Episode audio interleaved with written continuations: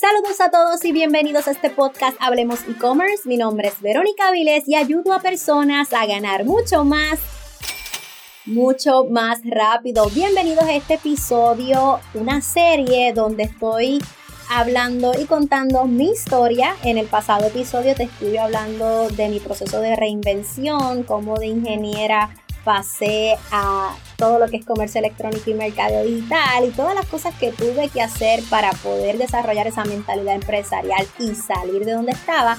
Pero en este episodio vamos a estar hablando de mi etapa de emprendimiento porque el emprendimiento lo pintan de color de rosa y la verdad es que está lleno de colores y eso lo hace más interesante, pero quiero enseñarte y quiero hablarte verdaderamente de todas las cosas que pasamos los empresarios, sobre todo, ¿verdad? De lo que pasé yo, porque yo sé que no todo el mundo pasa por lo mismo, pero te voy a contar cómo ha sido mi etapa de emprendimiento.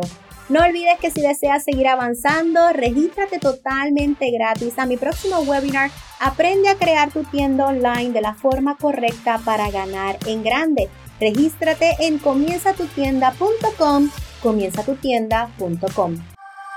Ahora bien, Verónica, ya estás emprendiendo, te reinventaste. ¿Cómo fue esto? Bueno, para mí yo siempre lo comparo como un soldado raso en un campo de batalla. Yo era una baby en el emprendimiento, me soltaron ahí, bueno, no me soltaron, yo me puse a grabar videos en las redes sociales, invertir dinero en las redes sociales y de momento una mujer que no existía en las redes sociales aparecía por todos lados en todo Puerto Rico y las personas decían, ¿y quién es esta? Y sí, crecí de una manera muy rápida cuando empecé a educar sobre crear tiendas online, éramos 30, luego 80, luego 200, hasta llegar a ser 500, ¿verdad? Todo esto quizás en una etapa de dos años, pero el crecimiento era, era grande, o sea, e, e, era masivo, era una realidad, todo el mundo tenía que hablar de mí, el gobierno hablaba de mí, este, y surgieron un montón de situaciones que te voy a estar contando a lo largo de este episodio también trate de dividirlo por puntos para que así lo puedas, ¿verdad? Los puedas anotar, sacarle el lado de aprendizaje, ¿verdad? Y los puedas anotar para que, para que te sirvan en tu emprendimiento.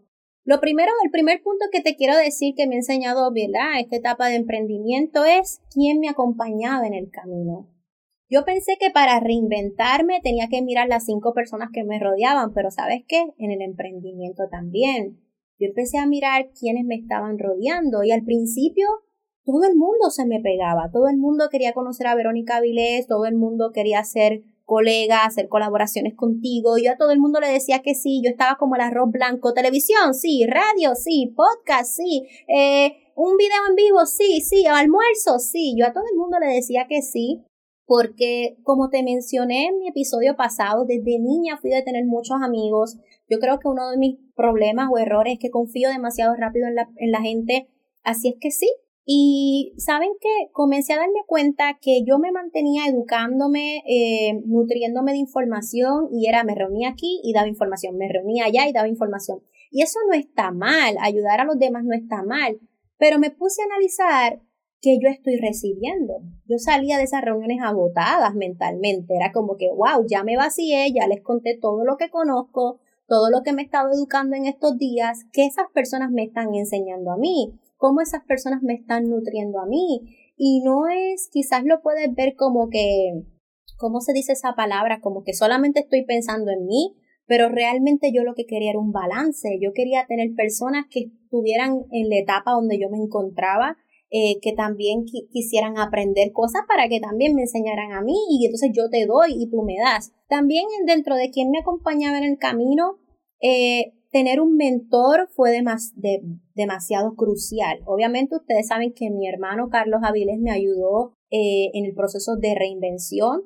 pero ya cuando tú te dedicas al comercio electrónico, él me puede ayudar en ámbitos de negocio, pero no en el comercio electrónico porque ese no es su fuerte, ¿verdad? Así que yo tuve que conseguir mentores y no te digo que tengo un solo mentor, tengo varios mentores, tengo un mentor en el comercio electrónico, tengo un mentor en el desarrollo de mis libros, tengo un mentor de negocio, tengo un coach que me ayuda, ¿verdad?, eh, con la motivación, que eso lo vamos a estar hablando en, en el próximo episodio, pero Conseguir un mentor ha sido vital en mi emprendimiento porque me ayudan a cometer menos errores, eh, me ayudan a resolver situaciones, eh, me aconsejan sobre cómo hacer ciertos proyectos de una manera más fácil, porque obviamente consigo mentores que ya han pasado por lo que yo quiero pasar, que ya han logrado la mayoría de las veces lo que yo quiero lograr, y que son, son sabios en el campo de ellos, así es que me han ayudado a poder mejorar en ciertos campos.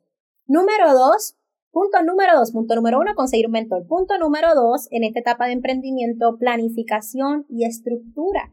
Como te dije, yo estaba en todos lados, yo trabajaba demasiado, empecé a recibir cientos de emails, cientos de mensajes al inbox y yo literalmente vivía mi vida pegada al celular, contestando mensajes, quería contestar lo más rápido posible, um, Tenía la tienda online también. Ya para ese entonces yo primero comencé comprando al por mayor, luego pasé a hacer dropshipping, pero fue en todo este proceso de planificación, porque ya no me daba tiempo ir al correo, ya no me daba tiempo empacar, ya, o ya no quería hacerlo tampoco, porque los gustos cambian, porque tus prioridades son otras, porque realmente me encantaba educar, me encantaba ayudar a otras personas, así es que tus prioridades comienzan a cambiar, ¿verdad? Y entonces traté de empezar a organizarme porque llegó un momento en que mi esposo me dijo, mi amor, tienes que organizarte.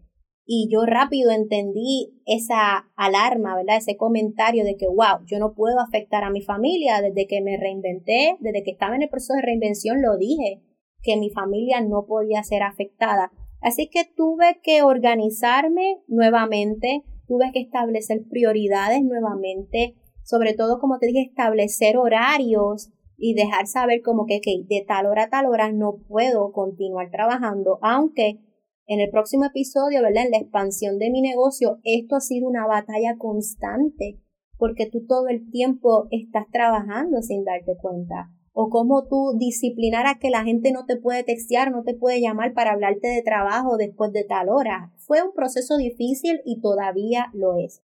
Número tres, el paso número tres es despójate de la negatividad. Obviamente yo estaba creciendo tan rápido que había mucha gente hablando de mí.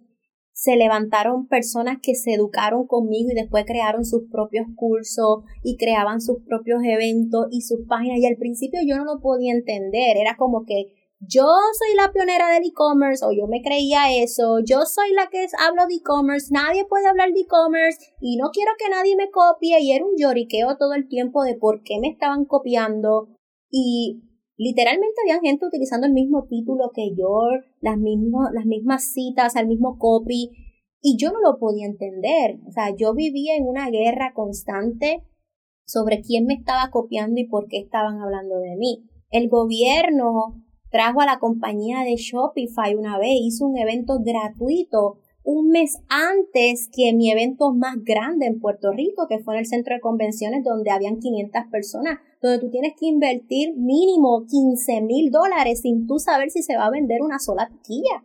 Yo había invertido 15 mil dólares sin invertir una sola taquilla, sin, sin haber vendido una sola taquilla y el gobierno de Puerto Rico, que tiene las herramientas, tiene el power, tú sabes, te trae a la compañía de Shopify y da un evento gratis. Y obviamente mi evento no era solo de Shopify, tenía Facebook, también yo estaba proveyendo Instagram y Pinterest, pero estaba comenzando, yo llevaba un año y medio y creo que ya dos años emprendiendo en ese momento y yo estaba muerta del miedo, yo estaba asustada. Así es que una de las cosas que he aprendido es, literalmente yo no veo nada de la competencia. Yo se los prometo. Yo, ustedes saben que la gente dice, no, tienes que seguir a la competencia para ver qué están hablando. Yo, ¿cómo te explico? Para tiendas online sí es bueno saber lo que está en el mercado, pero en mi negocio de educación yo no estoy pendiente a eso. O sea, mi manera de educarme es por medio de los libros, por medio del podcast, pero de grandes, o sea, de, de, de grandes figuras a nivel mundial. No estoy diciendo que alguien en Puerto Rico no sea grande, no lo estoy diciendo, por favor. Simplemente es que no, no utilizo mi energía para eso. Yo le doy hide a todos esos anuncios. Yo creo que ya Facebook e Instagram entendieron y no me enseñan nada. Así que yo no sé qué está haciendo aquella o el otro. Y sabes qué? he aprendido que la competencia es buena porque yo no le puedo gustar a todo el mundo, otro de los puntos que voy a estar hablando, y es bueno que hayan alternativas. Yo lo que quiero es que la gente entienda que el comercio electrónico es una oportunidad para todos y que si no te gusta cómo yo educo, pues fine, busca otra persona, pero hazlo, date la oportunidad. Pero eso no, no era al principio. Al principio yo no era así, yo no lo entendía y fue bien difícil porque seguía siendo una joven con mentalidad empresarial pobre, eh, posicionada, eh, con muchas responsabilidades en, en, uno de los momentos de la carrera muy fuertes, o sea, de, de, de, mucho avance, era bien difícil. Eh, otra de las cosas era la gente iba donde mí, mira, fulana dijo esto, mira, fulano te dijo esto, mira, te están diciendo esto. Llegaron a decir que hasta Shopify me iba a demandar porque yo estaba educando de Shopify. Son cosas que solo pasan en mi isla, Puerto Rico. Como si Shopify fuera a demandar a todos los educadores de Shopify mundialmente y Mark Zuckerberg de Facebook fuera a demandar a toda la gente que educa en Facebook. Pero nada, son una de las tantas cosas que empezaron a inventar de mí y yo no lo podía comprender porque yo para mí era yo estaba ayudando a todo el mundo y por qué hablan de mí, y por qué pasa esto. Así es que tuve que aprender a que yo no puedo controlar eso, número uno, y número dos, que tampoco no, le iba, no iba a permitir que las personas vinieran a donde mí a decirme eso. Así que cuando personas iban a donde mí en un almuerzo, mira qué dijo aquel, o mira, mira lo que le pasó a fulana, mira, ¿sabes qué? No me digas nada, porque, mm, porque no me interesa, ¿entiendes? Porque me quita mi energía y no quiero hacerlo. Así es que número tres, despójate de la negatividad y, y esté consciente que va a pasar cuando te estás reinventando, prepárate para las críticas. Cuando estás emprendiendo, es literalmente lo mismo, porque estás dando de qué hablar. La gente quiere hablar de la persona que está echando hacia adelante. Yo nunca he visto una persona exitosa echando hacia adelante hablando de otra persona exitosa. Esto es una realidad. Nunca. Cuando tú ves a una persona hablando mal de otra, probablemente es porque no ha logrado lo que esa persona, o sea, lo que, lo que ha logrado esa persona que está criticando, te lo aseguro. Paso número cuatro, tiempo para todo. Como te dije, estaba como el arroz blanco, le decía que sí a todo el mundo y cuando vine a ver no tenía tiempo para mí, no tenía tiempo para educarme porque estaba en todos lados, dando información, dando información, dando información, trabajando, trabajando, trabajando, que el tiempo la, con la familia se vio afectado, y entonces falté al principio que había dicho que era que no iba a sacrificar a mi familia. Así es que tuve que aprender a decir que no y ese es el paso que quiero que anotes. Tuve que aprender a decir que no. Mira, Verónica, pon almuerzo. No puedo, porque un almuerzo te toma tres horas a lo que tú llegas al sitio, hablas y chachareas, como decimos en PR, sales del almuerzo, fueron tres horas que pudiste haber trabajado. Y como no trabajaste, entonces cuando llegas a tu casa quieres hacer lo que no hiciste y tu familia es la que se ve afectada. Así que tuve que aprender a decir que no. Número cinco, no dejar de aprender. Hay personas que llegaban al quizás a la etapa, hubiesen llegado a la etapa en que yo me encontraba, que todo el mundo hablaba de mí, que todo el mundo quería educarse conmigo. Eh, ah, pues ya estoy tranquila. Yo no. Yo al contrario, yo sabía que yo tenía el spotlight encima mío, así es que yo, ¿qué yo puedo seguir haciendo? Sabía que yo estaba inspirando a mucha gente, ¿verdad? Como te estaba mencionando, que hacían lo mismo que yo, que poner los mismos copies, o cómo yo me puedo diferenciar, qué otras cosas puedo hacer. Quiero seguir aprendiendo, ahí seguí contactando a mi mentor, él me empezó a dar unas estrategias más avanzadas, comencé a ir a eventos.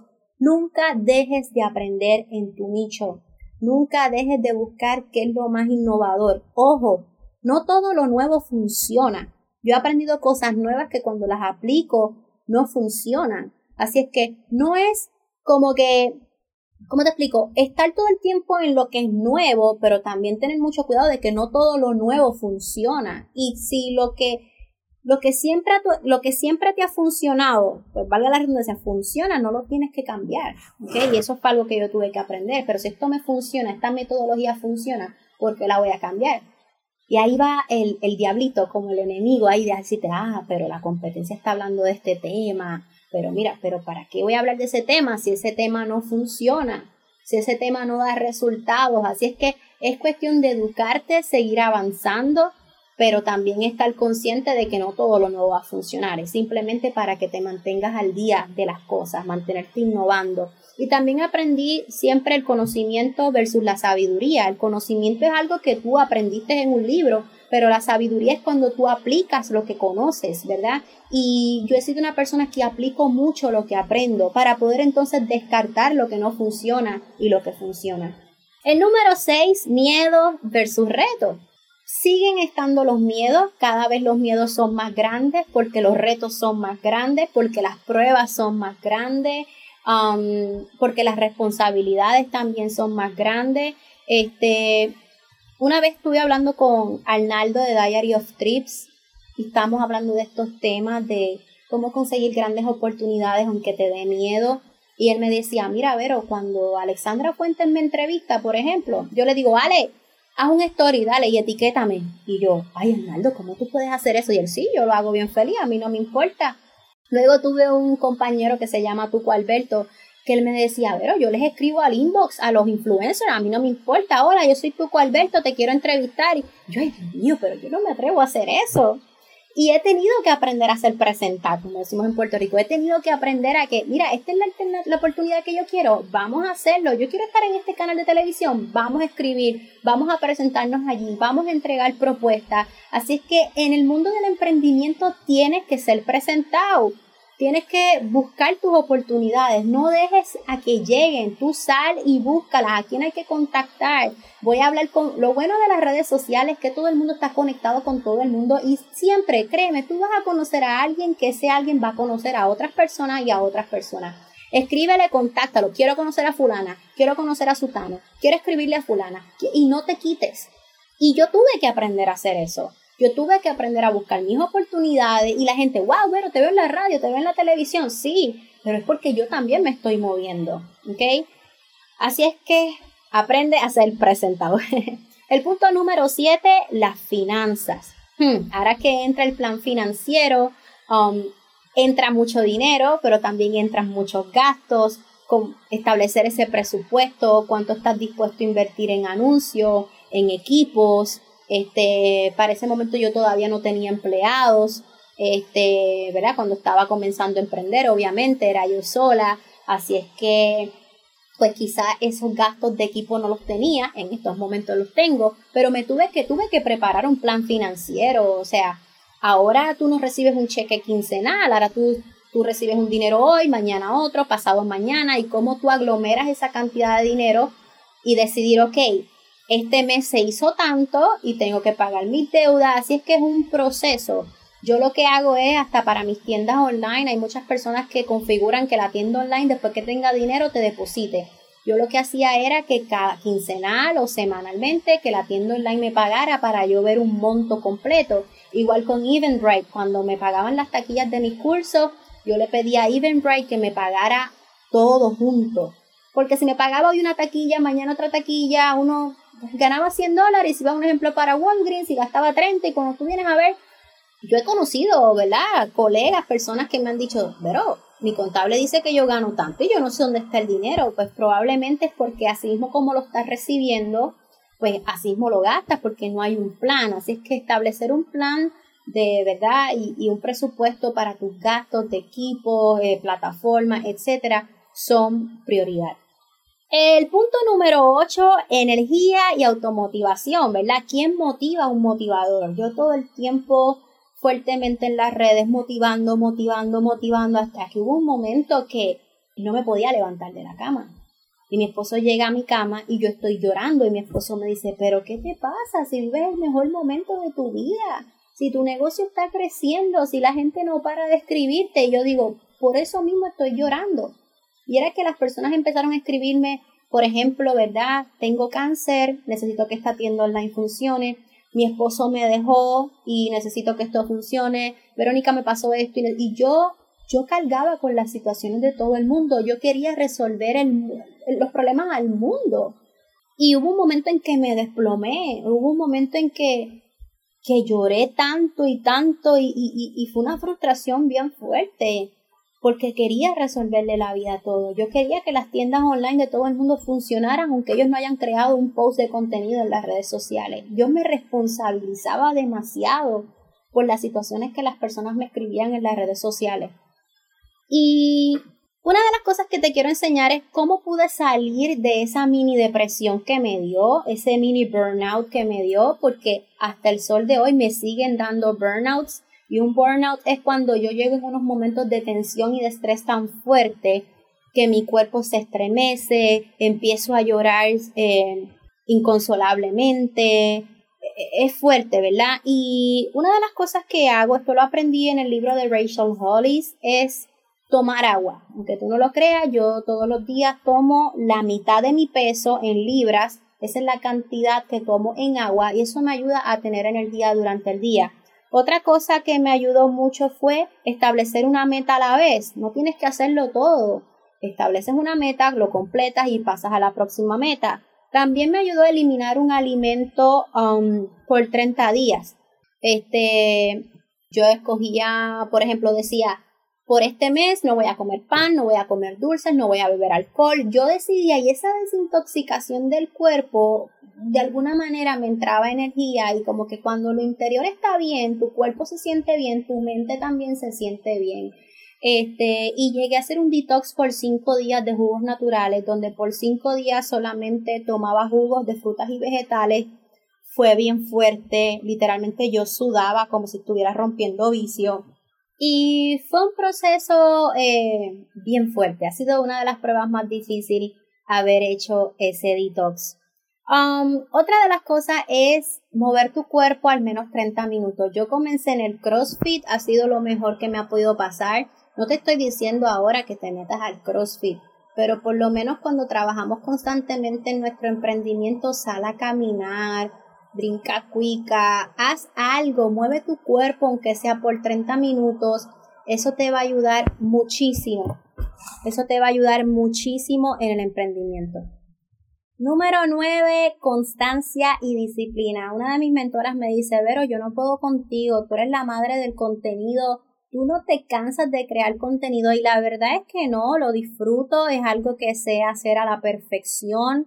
Eh, hay muchas personas en el, en, ¿verdad? en el emprendimiento que cuando llegan unas etapas sienten que no es necesario ya como que seguir dándole de la misma, a la misma frecuencia o a la misma velocidad. Y y yo sigo haciendo lo mismo, yo sigo trabajando como si estuviera comenzando, yo sigo creando el plan de contenido, yo sigo creando mi plan de metas de que, cuáles son los resultados que quiero alcanzar, porque fácil es llegar al éxito, lo difícil es mantenerse, ¿verdad? Este, ustedes se imaginan que, ah, Verónica Vile, la que empezó bien fuerte, la que decía que era la pionera, recuerden que yo me creía la pionera y lo mejor del mundo, y la experta y todas esas cosas. Imagínense, después que dijo tanto que era la pionera y la experta, ya no se sabe nada de ella. No, eso no va a pasar. Y eso no puede pasar en tu negocio. No te puedes quitar. Cada día hay más personas que hay que impactar. Cada día hay que seguir dándole. Cada día hay que buscar herramientas. Cada día hay que buscar recursos. ¿Qué me falta por hacer? Todo. Y así me paso yo. ¿Qué me falta por hacer? ¿Cuál es la debilidad de mi marca? ¿Cómo lo resuelvo? ¿Qué necesito para llegar a eso? No hay tiempo para cansarse, porque si estableces un balance que es perfecto para ti, todo va a funcionar. Si tú creas verdaderamente un balance, no hay necesidad de que te sientas agotado, de que te sientas abrumado, ¿ok? Así es que la constancia y la disciplina, cuando yo digo voy a hacer esto, yo me disciplino, me estructuro y me tengo que cumplir, ¿sabes? No hay break con eso. Y número 10, una de las cosas que me ha ayudado en mi emprendimiento es ser influencia o ser influyente sin, como les digo, sin tener los pies en la tierra. No sé si me entendieron, sin perder mi esencia. Um, cuando uno emprende y uno crece, y obviamente eso lo vamos a hablar en el próximo episodio, ¿verdad? Que es la expansión como tal de mi negocio. Pero cuando tú creces, muchas cosas pueden cambiar si tú lo permites. O sea, durante mi emprendimiento yo he conocido muchas personas famosas, figuras públicas, he visitado lugares de mucho dinero, he conocido personas que tienen mucho dinero se ha generado dinero, o sea, una realidad. Este, tengo que ser honesta con ustedes, por eso es que se ha trabajado, ¿no? Y perder la esencia pudiera ser bien, bien fácil, aunque no lo creas, tú sabes. Eh, nuevamente ver con quién te rodeas. O sea, yo una vez tuve una persona que me llamó para decirme, Verónica, te estoy llamando para decirte que has utilizado tal camisa muchas veces en tus redes sociales. Y yo no culpo a esa persona porque, pues, quiere lo mejor para mí, pero hasta dónde yo tengo que llegar de tener que ponerme ropa diferente para demostrar qué, demostrar un standing, un éxito, y quizás tú dices, pero, pero también eh, la imagen es importante. Claro que la imagen es importante. O sea, ahora tú ves fotos mías en maquillaje y en peinado y las personas dirán, ay, se dañó. Eso lo vamos a hablar en el próximo episodio.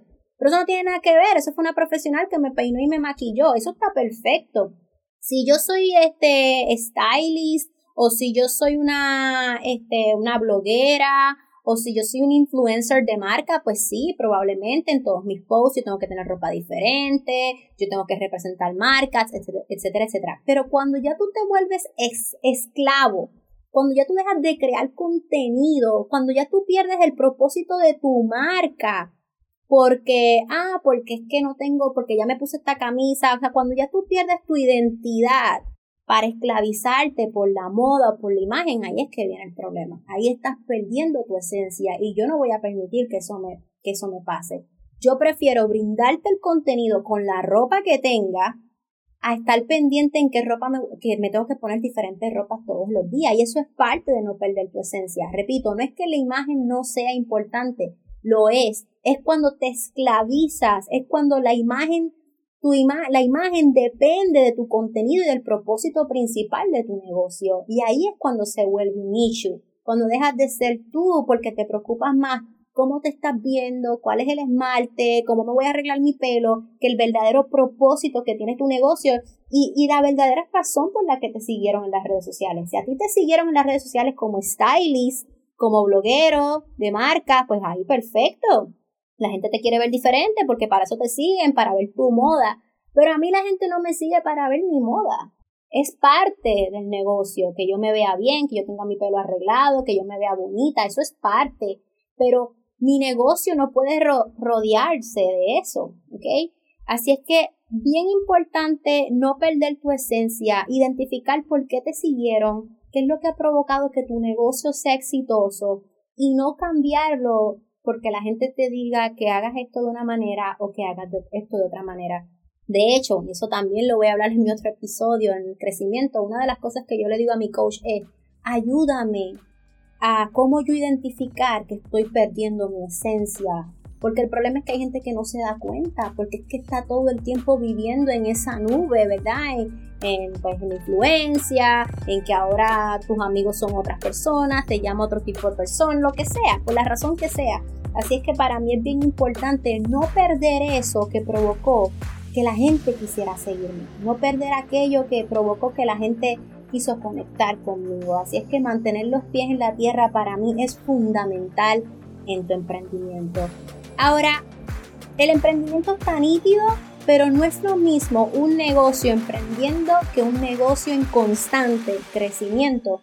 Y esa ha sido la oportunidad que Dios me ha brindado, ¿verdad? En estos últimos meses mi negocio ha crecido demasiado y así como me han pasado cosas buenas, también me han pasado eh, cosas de muchos aprendizajes, pero eso te lo contaré en mi próximo episodio. Espero que te haya gustado mucho este. Recuerda que si te gustó, dale screenshot, compártelo en tus stories de Instagram y etiquétame como Verónica underscore SM para agradecerte de una manera más personalizada que estás conectado conmigo en este podcast Hablemos e-commerce. No olvides que si deseas seguir avanzando, regístrate totalmente gratis a mi webinar Aprende a crear tu tienda online de la forma correcta para ganar en grande. Regístrate en comienzatutienda.com, comienzatutienda.com.